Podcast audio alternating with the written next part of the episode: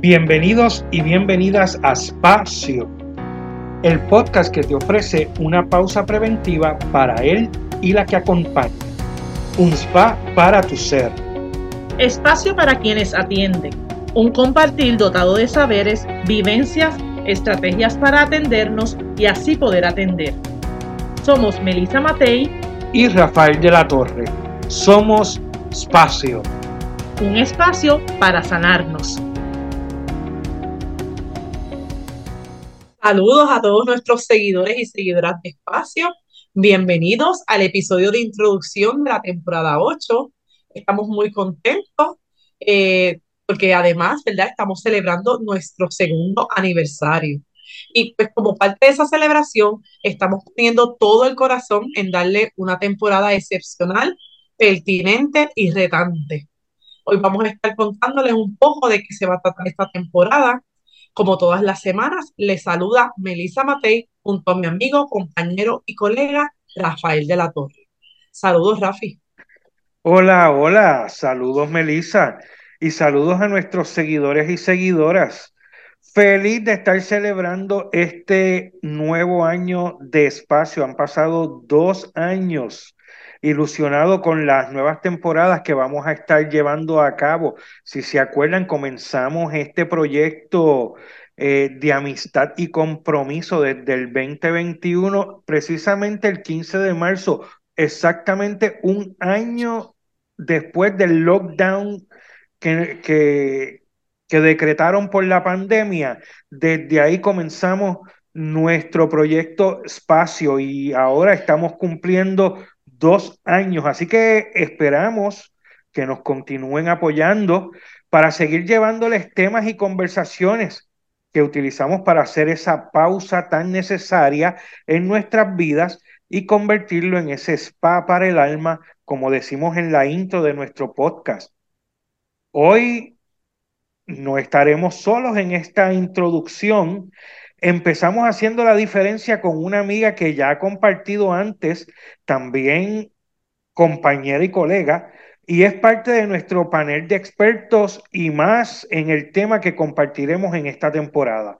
Les invitamos a que dejen sus comentarios y nos sigan a través de nuestras redes sociales. Seguimos por Facebook, eh, que nos encuentran como Espacio Podcast, en Instagram como Espacio PR y tenemos nuestro canal de YouTube, que si todavía no se han eh, suscrito al canal, pueden ir allí ahora mismo directamente y suscribirse en YouTube Espacio Podcast.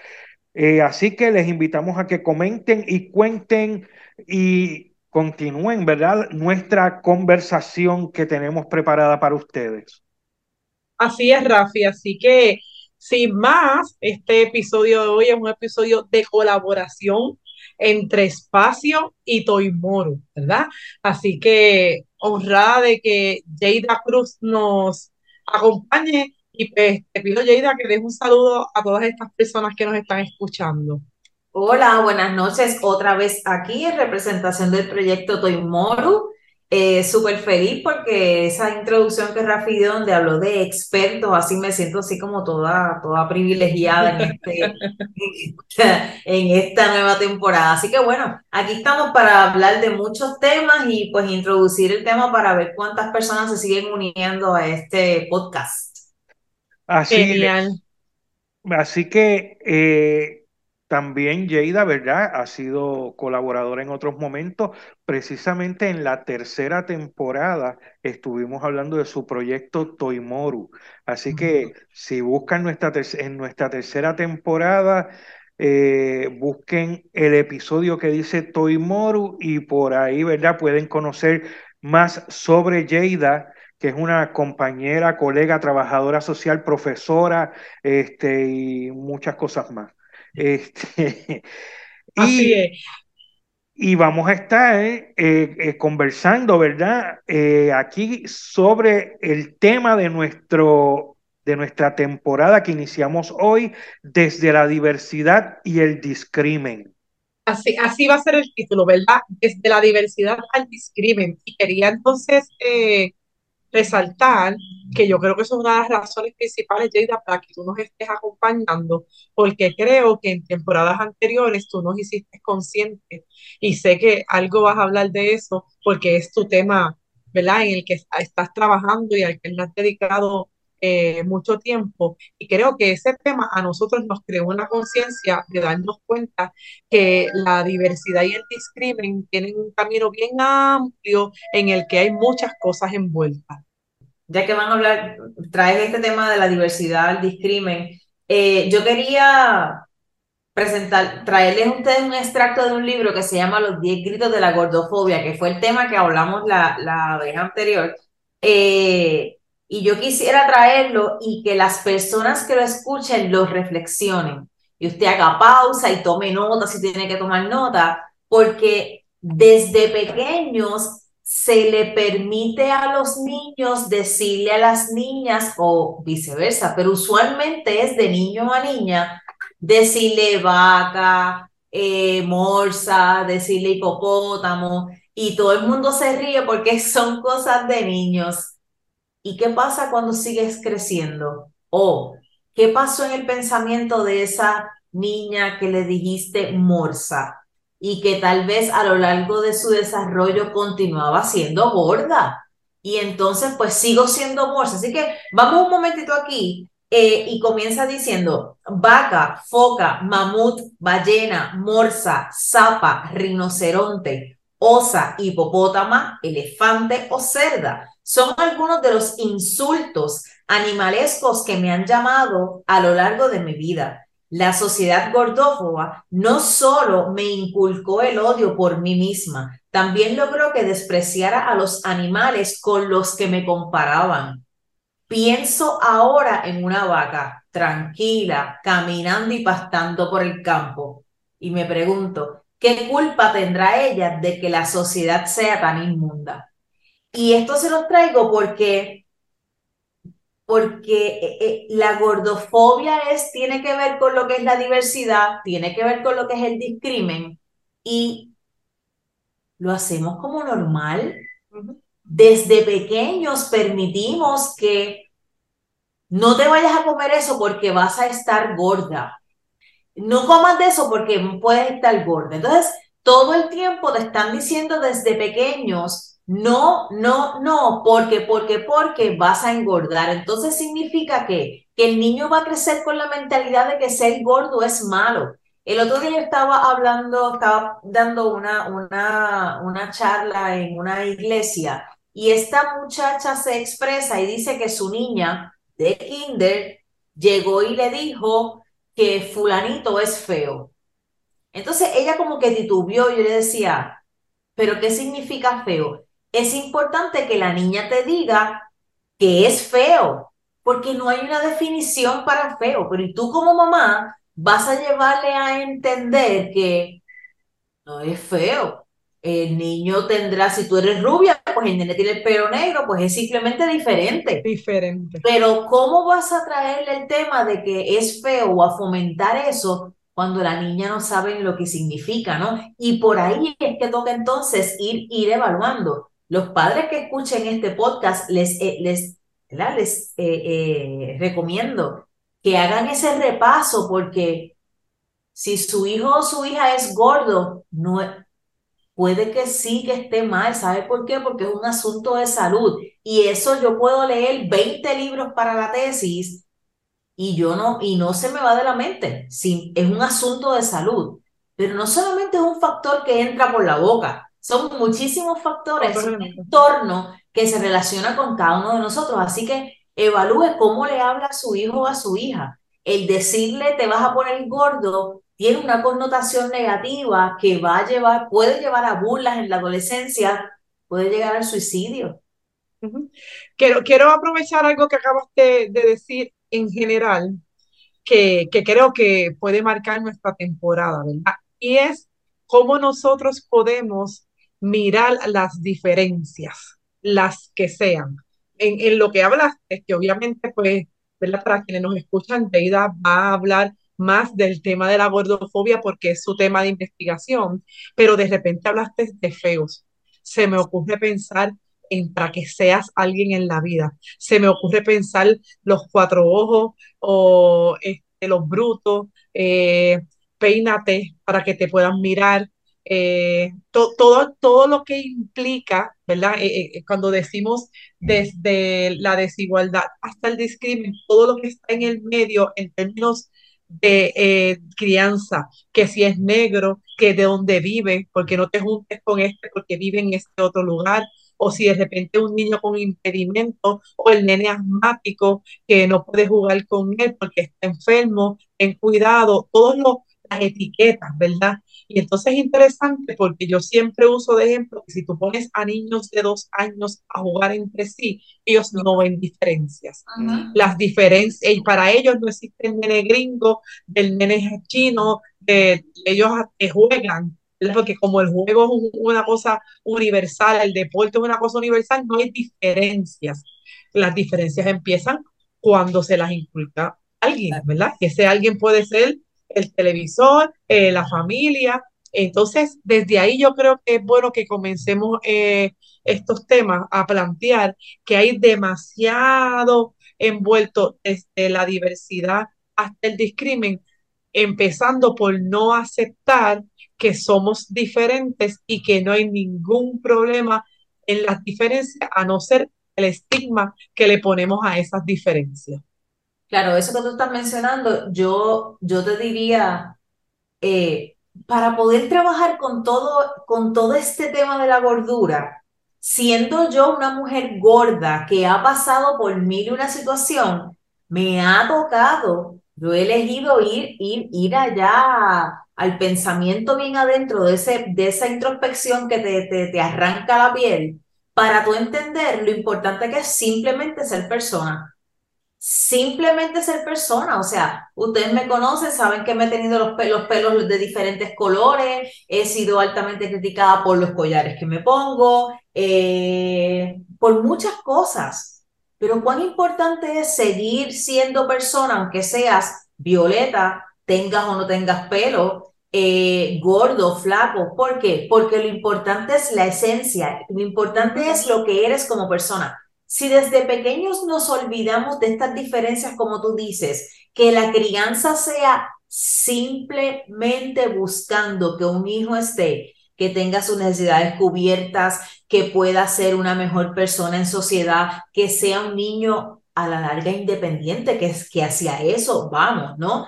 Y que simplemente viva y respete, pues, pero eso está en los padres, obviamente, eso está, eso está en el no te juntes con, como tú estabas mencionando, o sea, ahora mismo yo estoy pasando por unas experiencias maravillosas de vida y como parte de mi trabajo, sin embargo, no dejan de ser bien dolorosas. Estoy trabajando en una casa de niños y es evidente cómo las personas, ojo, no te juntes.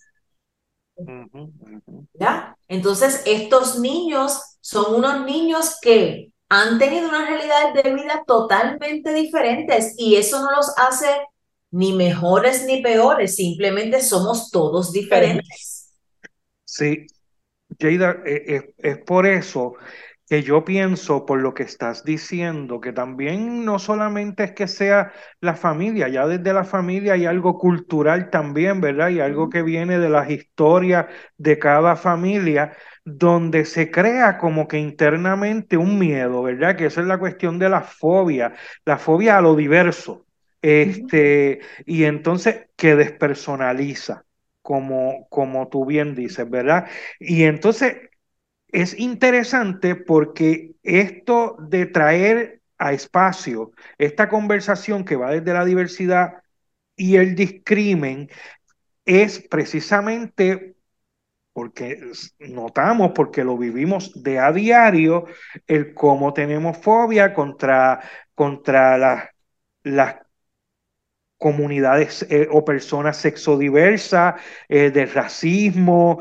de diversidad funcional, eh, de todo, incluso que se vulnerabilizan estas personas, ¿verdad? Al poder, al marcarlas, este, al discriminar contra ellas y todo eso, y el miedo que se infunde, ¿verdad? Que, que cada cual llevamos por dentro ante esas diferencias, hacen que las personas sean, sean más vulnerabilizadas y entonces eh, ahí viene lo que hablábamos de que incluso se puede hasta normalizar y que hay que eh, ¿verdad? sacarlo, visibilizarlo, decía Melissa en algún momento. Y eso es lo que vamos a estar trabajando en esta, en esta nueva temporada de espacio.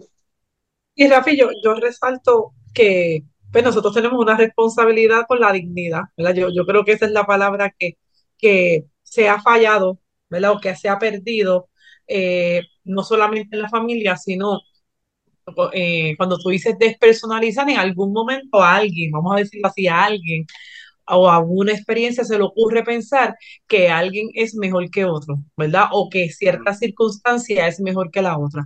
Y eso es, eso es una ofensa, yo diría, a, a, reconocimiento de que todos somos dignos, de que todos tenemos una dignidad, no, no importa qué, ¿verdad? Eh, sin importar la circunstancia, todos somos dignos. Así que si la enseñanza, como estaba diciendo Yeida, es eh, vamos a, respetar el valor del otro, vamos a reconocer que todos tenemos dignidad, la dignidad es diversa, la dignidad es, eh, ¿verdad? Ese, la, si lo vamos a ver en la piel, la dignidad, todos los, todos por dentro somos personas distintas, son los que tenemos una piel distinta, un color distinto, una personalidad distinta, un tamaño distinto, una nacionalidad distinta, pero todos por dentro somos dignos. Y en ese sentido, pues Espacio tiene una responsabilidad porque venimos ya siete temporadas atrás, desde, desde que esto comenzó, reconociendo que hay que pausar. Tú decías ahorita que hay que tener un tiempo para, para uno poderse, ¿verdad? Este, trabajar. Eso esa es la invitación que hacemos. Y en esa pausa, si no está rodeada de reconocimiento de dignidad del otro y sobre todo de la dignidad mía y de las cosas que yo he experimentado, pues no se logra una sanación plena, ¿verdad? Y eso es lo que pretendemos, que podamos también reconocer en dónde hemos sido marginados, que podamos darnos cuenta dónde hemos marginado, porque socialmente eh, muchas de las cosas con las que se hace discrimen están normalizadas en nuestro país, ¿verdad? Porque nos escucha gente de otro país, yo no sé si es distinto, pero en nuestro país las fiestas familiares y los encuentros de personas se tratan de bullying. ¿verdad? Ah, hemos tenido que trabajar con el bullying por, por la correlación que hay con el suicidio, pero cuando nos vamos a las fiestas familiares siempre hay alguien a quien se le pega el vellón, siempre hay alguien de quien nos burlamos por la razón que sea. Y todo es un chiste, y todo es un meme, y todo es un sticker de, de WhatsApp, eh, porque vivimos de la burla. Entonces, pues estamos haciendo un alto, estamos haciendo un alto a, dos años de nuestro espacio, a, nuestra octava temporada, para darnos cuenta que tenemos que visibilizar muchas de las cosas que nos, que nos lastiman, ¿verdad? Y que no nos permiten honrar esa dignidad que todos tenemos. Tú sabes que nosotros podemos comenzar a, fíjate que todo lo que has dicho de, eh, visibilizar, ahorita mencionaste el que uno es mejor que otro, Tú sabes lo diferente que sería el que desde la crianza se trabajaran esos elementos de no competencia.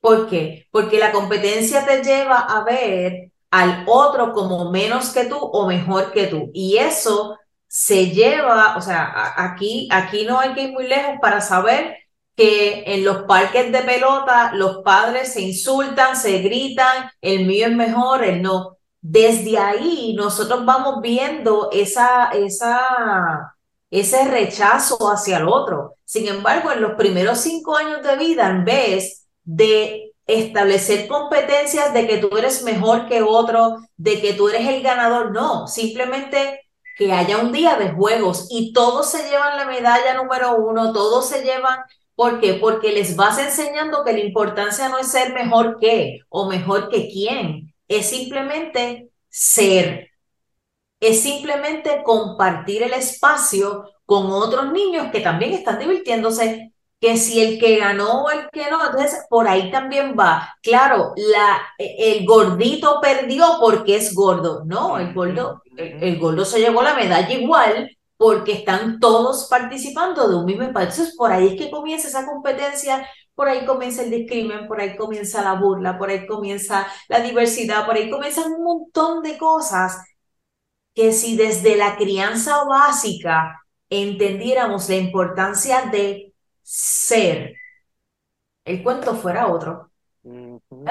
Eh, por ejemplo, yo, yo vuelvo, para yo poder hacer todo este trabajo de la gordura, yo he tenido que entrar a conocerme, a entender el por qué mi mamá me decía muchas cosas, porque es su referencia de su crianza. Claro. Entonces, ¿qué me toca a mí? ¿Seguir esta referencia de vida o romper? Sí, me toca romper, me toca entender y darme cuenta que las personas que están a mi alrededor, si son flacas, gordas, esto, lo otro, lo que sea, siguen siendo personas. Lo que yo no pasé, porque yo vivía dentro de este, dentro de esta burbuja de críticas, de la ropa, del pelo, del yo no sé qué, de bla, bla, bla. Entonces, ahora cuando empiezo a romper esquemas de cómo yo quiero ser, pues uno es más seguro de uno, puedo pararme y hablar, puedo leer sobre lo que es la obesidad y no me da nada, no me provoca nada, porque los que cuando uno lee de la obesidad, uno siendo gordo, a uno le da hasta vergüenza cuando uno está leyendo. Entonces, pues ahora, pues, pues listo, o sea, voy por ahí leyendo y educando a otras personas a que entiendan que ser gordo no es malo, es que a este corillo de gente le ha dado la gana de decir que tú no sirves, pero ¿cuánto vales? Y cuando tú dices, cuando tú hablas de esa conciencia, también se, me ocurren tantas cosas, ¿verdad? Se me ocurre el, hecho de pensar que nos toca detenernos y, y ver en qué área. Mira, ya ahí como simplifico lo que tengo en la mente. Es que vi tanta, cuando hablaste, vi tanta gente callada por miedo a que lo que pueda expresar, y cuando digo callada también me, me refiero o detenida o que no se atreve, porque y, cuando miro, ¿qué veo? Miedo. Y veo un miedo a que a no ser aceptado, a ser criticado, a que se burlen de mí. Y de repente cuando, cuando se, se normaliza todo en que es tímido eh, o que no le gusta participar, no, no sería muy bueno preguntarnos el por qué, porque volvemos, yo vuelvo a los niños. La naturalidad de un niño es, es, es jugar, es participar, es disfrutar. Y eso se va pagando. Yo, yo tengo también mis teorías de la educación, ustedes saben que ese es el tema. Desde que cogemos a los niños del kinder que están felices, jugando, compartiendo, los metemos en un pupitre.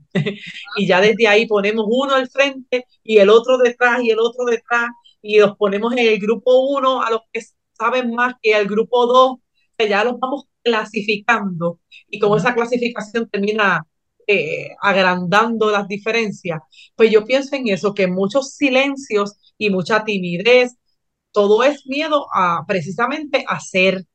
Y cuando yo tengo miedo a hacer, porque lo que yo soy, lo que sea, cualquier tipo, cómo me he visto, qué pienso, en qué creo, qué música me gusta, qué me gusta comer, si soy vegetariano, si soy vegano, si, si soy cristiano, no sé, todo, todo, lo que es diferente, cuán frustrante es yo no poder pensar distinto a ti y sin, sin perder valor, ¿verdad? ¿verdad? Sin, sin ese.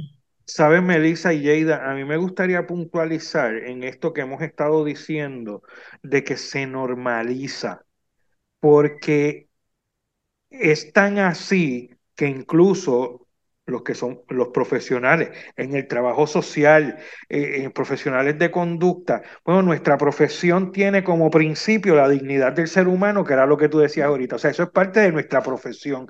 Sin embargo, cuando normalizamos las cosas, entonces también caemos en los mismos miedos, este, en las mismas fobias y, y, no, y no solamente eso, que al verlo normal, pues no solamente lo dejamos pasar, sino que lo fomentamos.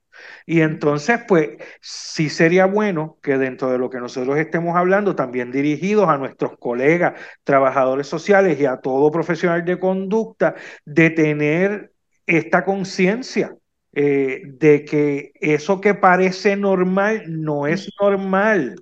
eh, incluso este, decirle, como en algún momento pasó en mi trabajo, pero sin decir más nada, en el campamento de verano, una colega le decía a los chicos, le decía a los gremlins, pero era como un chistecito, era como un chistecito y era normal, normal. Pues ahí hay... Joyitas, joyitas, que son unas joyitas. joyitas, Pues ahí se ve, obviamente, discrimen y, y, fobia nuevamente a la diversidad. Así que esa conciencia es parte de lo que queremos también llevar con nuestra temporada aquí en Espacio. Mira, y, y yo ya estoy escuchando, yo no sé ustedes, pero yo estoy escuchando la gente decir, bendito a Dios, ahora todo es una fobia, ahora todo es discrimen, ahora la generación de cristal, ahora estos tres también son cristalinos. No es eso. es que yo... Nuestras, la verdad es que nosotros estamos rompiendo con, con estructuras que traemos de nuestros padres y entonces ustedes que tienen hijos es romper con, con lo que ya ustedes saben, romper entonces con las otras generaciones. Y ahí yo, éxito para ustedes. O sea, porque e, está bien fuerte. Lo que iba a decir era esta parte de, de que Rafael, Rafa estaba hablando de, ay Dios mío, de los profesionales, de los compañeros. Yo estaba dando los talleres de obesidad el, el, el semestre pasado eh, a colegas trabajadores sociales y estaba hablando sobre ese acompañamiento con la persona obesa, o sea, detalles que se nos pasan de, de que nos van de las manos, o sea, la persona cuando llega a donde ti, tu trabajador social, una persona que tiene dificultad para respirar, una persona que llega que no cabe en el pupito, una persona en el, en el asiento, en la silla, en el, en el donde sea, le decimos, pero tienes que ponerte a dieta, tienes que bajar de peso porque es que mira que está asfixiada. Usted es neumólogo, ¿verdad? Usted es internista, tampoco. Pues nosotros no podemos entrar en esta porque es que automáticamente llega una persona a un médico y, y rápido, es que tienes que bajar de peso porque, es que tienes que bajar de peso porque Gente, usted conoce los antecedentes de cada una de esas personas antes de que usted comience a decirle, vete que tienes que bajar de peso. ¿No? No, porque yo tengo todas las destrezas que he ido adquiriendo con el tiempo y mi papá cuando falleció yo quería tirarme en un sofá por tres días y no salir más nunca de mi casa. Yo, la que tiene todas las herramientas de manejo a nivel social. ¿La? Así que eso que mencionas, que tú mencionas, Sí, los colegas que vean, los profesionales, los padres, que ese, ese es el rol más grande que puede tener cualquier persona en sociedad. Entiendan que la crianza tiene mil oportunidades. Recuerden que esos niños crecen. Así Claro, yo creo que el reto está, de, ¿verdad? Y, creo que ya resumiendo un poco, porque como siempre el tiempo se nos va bien rápido, hay un ejercicio que hacer, empezando por nosotros mismos de poder reconocer, como, como dije al principio, en dónde, dónde lo hemos recibido, dónde lo hemos hecho. Y aquí, pues, salvaguardar, cuando yo decía que ella escuchaba a la gente decir, pues no se trata de, de, de ay, no le hagas caso, ¿verdad? Que esa es como la recomendación de los papás, no le hagas caso, ignora, lo pichea ay, por favor, eh, no, se trata de saber, ¿verdad? Y, y, y, ya lo iremos viendo con los testimonios, porque esa es la idea. Nosotros aquí estamos filosofando desde lo que sabemos, pero queremos escucharlo, queremos que lo puedan decir la gente que lo ha experimentado, que esto tiene unas consecuencias emocionales, ¿verdad? Que como, como la palabra que yo detesto, que esto no es un asunto de changuería, que la salud mental de nuestro país está mal y que hay mucha de las depresiones y muchas de las situaciones que vienen por diversas razones. Sabemos que hay un área que ir, hay un trabajo que hacer de sanación, pero cuando yo lo miro, ¿verdad? De esto que queremos traer, yo lo que estoy viendo es como, como una responsabilidad de defender la dignidad, de que tú decías ahorita mucho la palabra ser, que si nosotros nos enfocamos en el ser, ¿verdad? Y, sabemos, ¿verdad? Y yo, yo puedo rapidito decir que esas son las dimensiones que nos trae la UNESCO, el ser, hacer, conocer y convivir.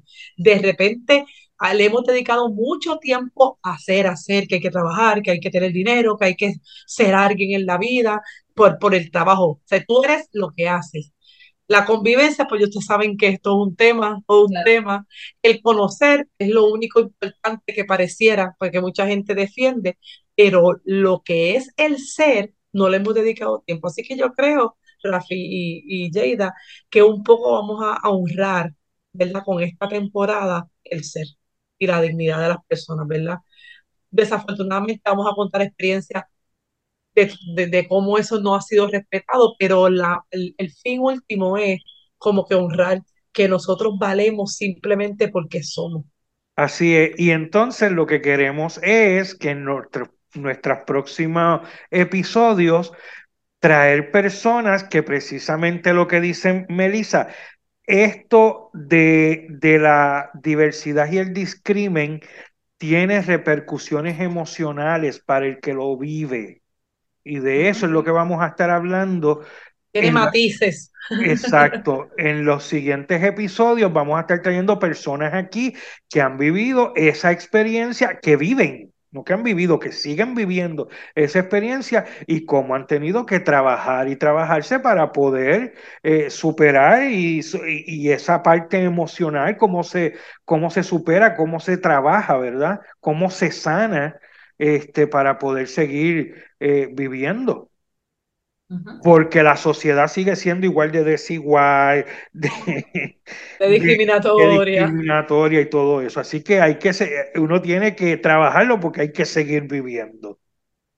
Claro, claro, pero que no sea desde el no hagas caso, que sea desde la conciencia, ¿verdad? Y que en la medida que cada vez seamos más los que estemos conscientes, eh, de las diferentes cosas que antes ni siquiera se planteaban, ¿verdad? Porque idea de esto que tú nos traes algo que simplemente ni siquiera se, se miraba así, pues que vayamos destapando, ¿verdad? esas cosas que, que hacen daño, ¿verdad? Que hacen daño, que no nos permiten ser dignos. Y yo creo que, que puedo yo culminar mi parte aquí recomendándolo a la gente y, y nosotros mismos que recordemos que Haciendo lo mismo, no llegamos a ninguna parte. Haciendo la diferencia, obtenemos logros que pueden ser permanentes, ¿no? Así que es importante que cuando vayamos a, evaluar a, eso que tú dijiste, eh, valemos simplemente porque existimos, pues que recordemos que eh, quiénes somos, que recordemos que vamos a hacer cosas diferentes. Nosotros seguimos siendo la persona que somos con nuestro valor, pero vamos a hacer cosas diferentes porque a lo mejor estamos ayudando a otros sin saberlo. Como yo digo en las temporadas de Toy Moru, eh, dale compartir a los videos porque tú nunca sabes para quién sea de mucho beneficio lo que acaba de decir el invitado. Así es, así es. Así que nos resta pedirle que nos sigan apoyando, ¿verdad? Que sigan, este, nos sigan en las redes, nos sigan, que vamos a estar con esta temporada desde la diversidad y el discrimen. Y que nuestros, eh, ¿verdad? Quienes nos escuchan, nuestros seguidores, pues recordarles que durante este año, ¿verdad? A partir de este nuevo año, pues no vamos a estar todos los martes, vamos a estar eh, con temporadas que tienen principio y fin, así que estén alertas, que estén pendientes a las redes, ¿verdad? De cuáles van a ser esos, esos tiempos y que el resto del tiempo se pongan al día con las temporadas anteriores si no las han escuchado, eh, para que entonces ¿verdad? podamos ampliar esta comunidad. Pues muchas gracias, Yeida, por acompañarnos en este episodio. Gracias a ustedes por siempre pensar en mí. Déjame, déjame dar un anuncio. Toy Moru en las redes sociales, arroba Toy Moru, T-O-Y-M-O. Creo que sí. Claro que sí. A las de todos los últimos lunes de mes con un conversatorio. Esta temporada estamos hablando con mujeres que sufrieron discrimen por ser obesas y ahora su vida ha cambiado. Y, y, debo saber que la anterior... Por Facebook, sí. Ok. Facebook, y la anterior fueron mujeres que estaban en, puestos que normalmente eran de hombres, ¿verdad? Así que Exactamente. se pueden conseguir, ¿verdad? Esos videos anteriores están puestos. Están todos en la página de Facebook. La temporada pasada fueron mujeres que ocupan puestos que socialmente se le asignan a hombres. Súper interesante. Así que bueno, gracias mil por la invitación. Gracias. Ya gracias. estaremos hablando más adelante, Leida. Muchas gracias. Bueno, nos vemos. Nos vemos y esto ha sido otro espacio.